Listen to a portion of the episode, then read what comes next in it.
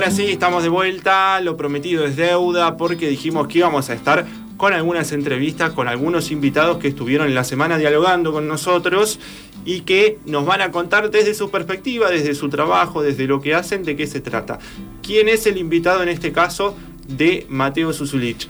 Es Pablo Castro. Él es psicólogo. Sí. Trabaja en un centro de día de discapacidad. Sí. Y además es escritor. Eh, escribió eh, tres cuentos eh, de ciencia ficción. ¿Tres Está relacionado con bastante con la literatura. Da un taller de, de literatura también. O sea, buenísimo. Tenemos un invitado que es psicólogo, que trabaja en su consultorio, que, pero que también en un centro de día. Claro, ambas cosas. Y que además tiene un taller. Claro, tiene un taller y además es escritor, escribió tres cuentos de ciencia ficción. Bueno, buenísimo, completísimo. Entonces, sí. el invitado del día de hoy, yo los invito, los, vamos a invitar a escuchar la primer parte ¿sí? de la entrevista que le pudimos hacer a Pablo Castro y enseguida volvemos para dialogar y reflexionar un poco sobre algunas de las ideas que fue tirando a lo largo de, su, de, sus declaraciones, de su, de su entrevista. ¿Qué es lo que más te gusta de tu profesión?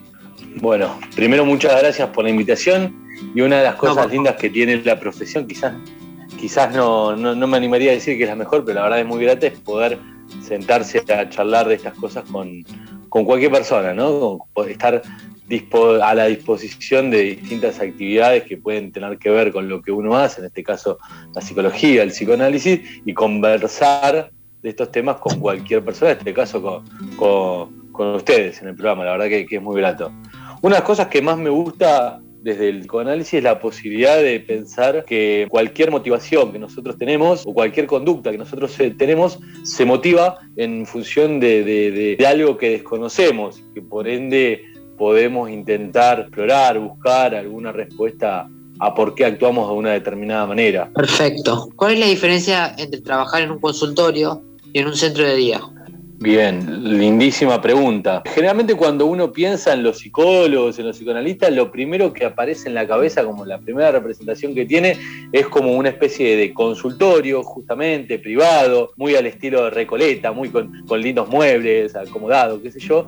Y no es la realidad de la gran, o por lo menos de una gran parte de psicólogos, de profesionales que trabajan en distintos lugares, en distintos ámbitos, ya sea en hospitales, en clínicas o, como en mi caso, en centros de día. Yo, la verdad que tengo la suerte de tener mi trabajo en un consultorio privado y mi trabajo en un centro de día de una institución que, tiene que ver con la atención de personas con, con padecimientos psíquicos.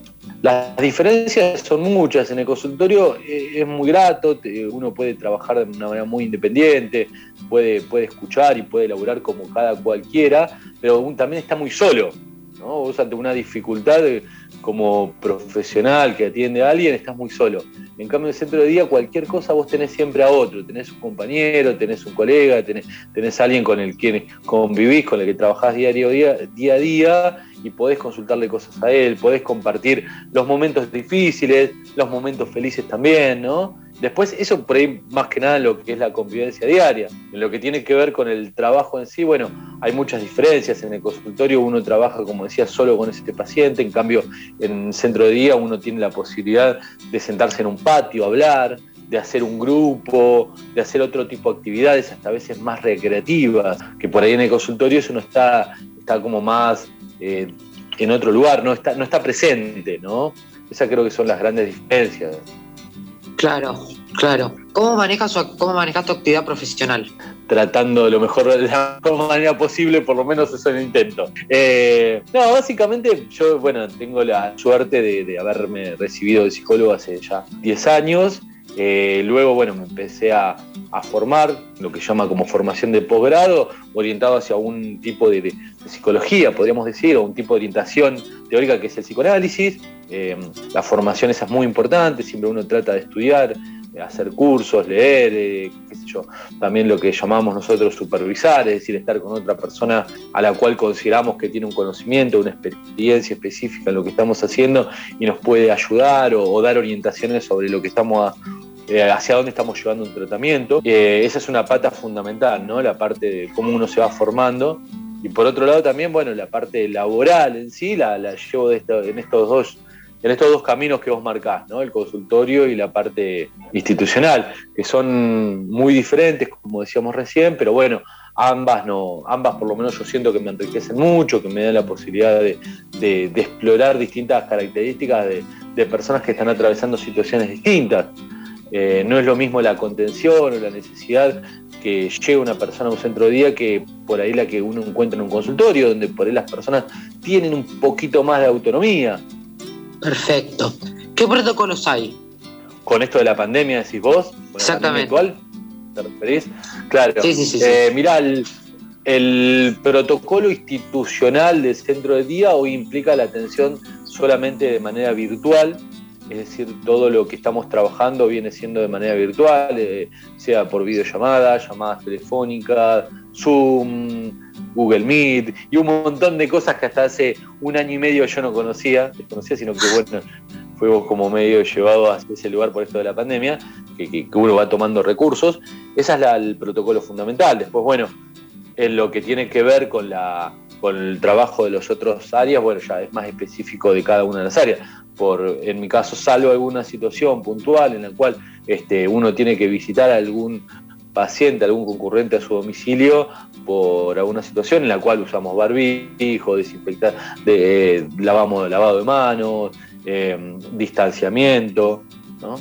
Eso lo, mantenemos. En lo que es el consultorio, el Colegio de Psicólogos habilitó un, protocolo para que es una especie de declaración jurada, donde el paciente que concurre o el consultante que concurre a la, sesión declara bajo juramento, una declaración jurada, la redundancia, que no ha estado en, en, contacto estrecho con otra persona que sospechosa de un caso COVID, que no viaja de situaciones epidemiológicas difíciles, etcétera, etcétera.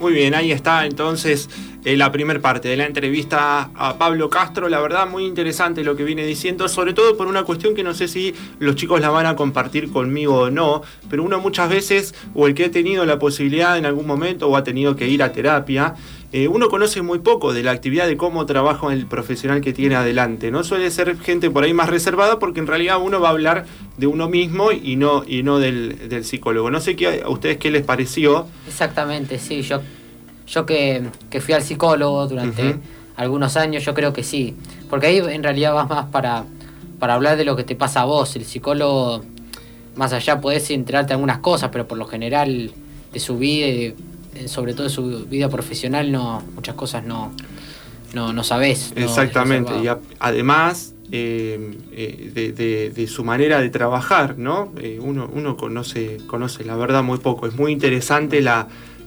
reflexión y sobre todo, bueno, esta, esta primer parte que, realiza Pablo Castro, en donde nos dice, nos cuenta un poco de su actividad. Ahora en la segunda parte que vamos a ir escuchando, vamos a ver cómo Pablo de repente empieza a hablar un poco de, bueno, toda esta cuestión que tiene que ver con la pandemia, ¿no? Cómo cambió el trabajo, sobre todo de los profesionales de la salud mental, desde que comenzó la pandemia en algunos pacientes eh, que ellos venían atendiendo eh, frecuentemente. Pablo, ¿cómo afectó al menos en tus pacientes, en la gente, en el ámbito en el que vos trabajás, toda esta situación de encierro, cuarentena, que sabemos que durante el año pasado fue muy difícil y todavía sigue siendo bastante complicado teniendo en cuenta que, bueno, la normalidad, digamos, o lo que conocíamos como normalidad, estamos eh, todavía bastante condicionados por, la pandemia. Sí, eh, mirá, eh, uno tiene presentaciones en el consultorio, personas que traen determinadas, vamos a llamarlas así, dificultades, problemáticas de distinto orden. Cuando pensamos al psicoanálisis, no lo pensamos desde el lugar de que esas problemáticas o esa sintomatología o esas dificultades se refieren solamente a, a, esa problemática en sí, sino que siempre como que buscamos rastrear lo que hay por debajo, el trasfondo que lo sostiene, ¿no?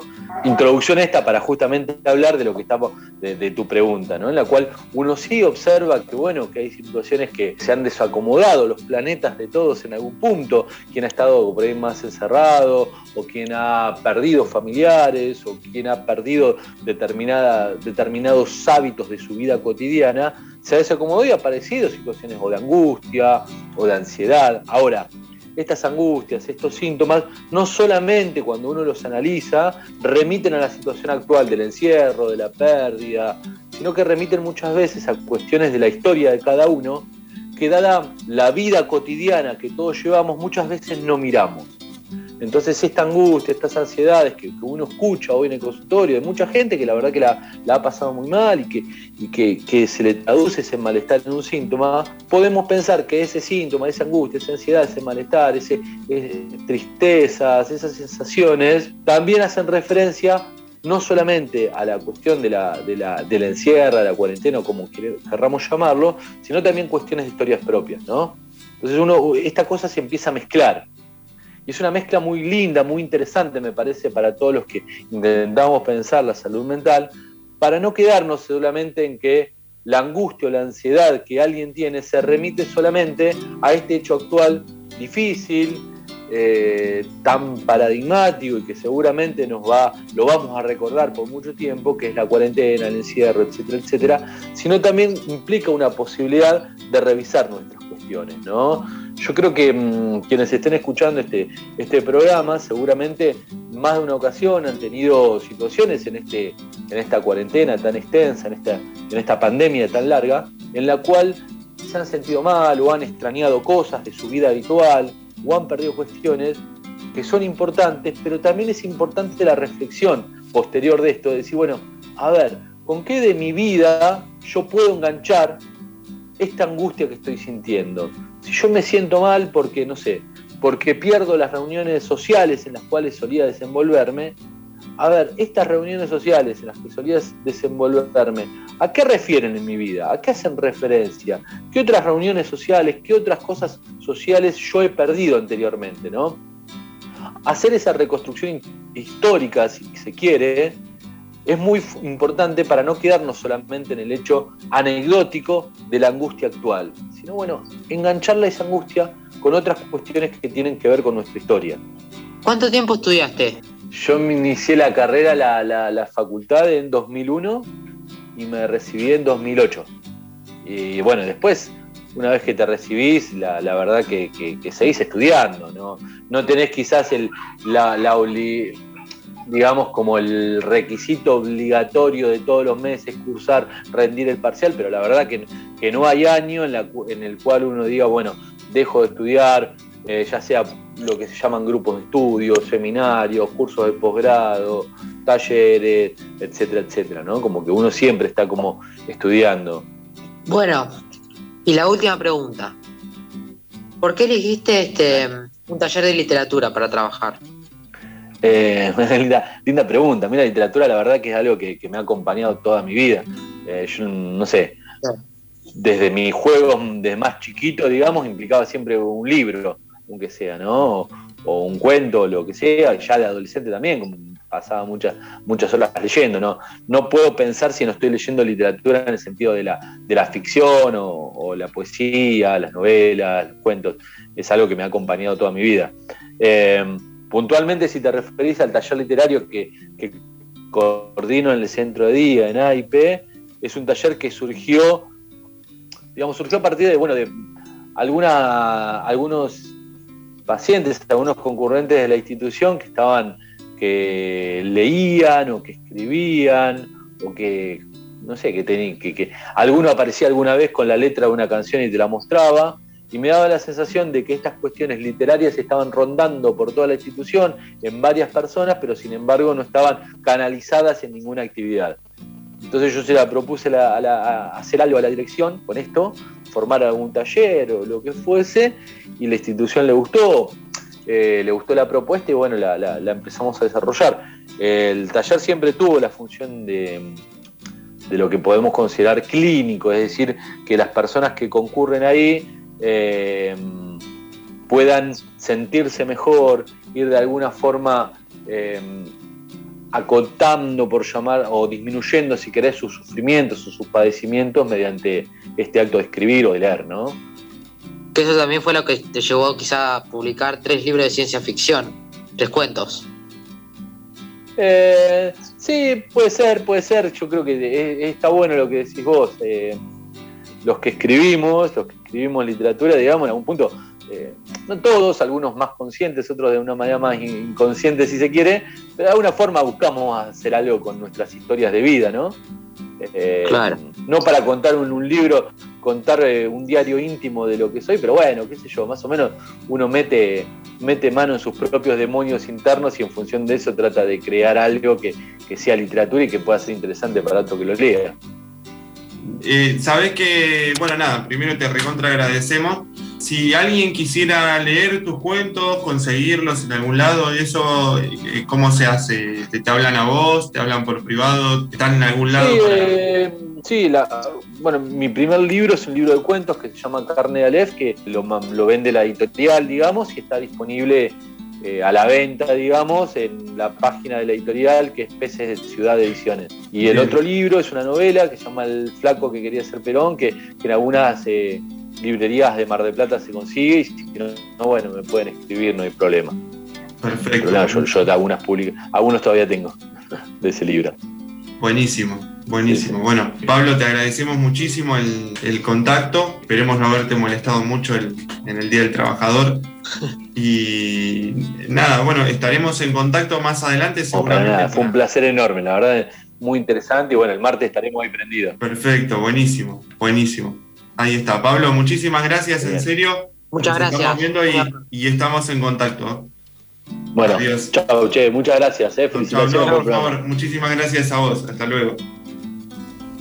Bueno, buenísimo, ¿eh? la verdad salió espectacular la entrevista, no sé qué piensan ustedes chicos, salió eh, realmente muy bueno. Dejó algunas conclusiones, algunas ideas que seguramente a lo largo de la semana vamos a ir reflexionando, vamos a ir trabajando con los chicos, pero a vos qué te pareció eh, particularmente, le pregunto a Mateo, que es quien, quien estuvo coordinando esta entrevista, por decirlo de alguna manera. Y me pareció muy interesante, eh, primero porque habla de en una parte de cómo se, sienten las personas en esto de la pandemia, como viste, él como psicólogo, cómo viste, le van contando, cómo, cómo se siente, qué les, qué les afecta, porque quizá a algunos le afecta más que otros por la pérdida de familiares, no poder reunirse con, reunirse con sus amigos.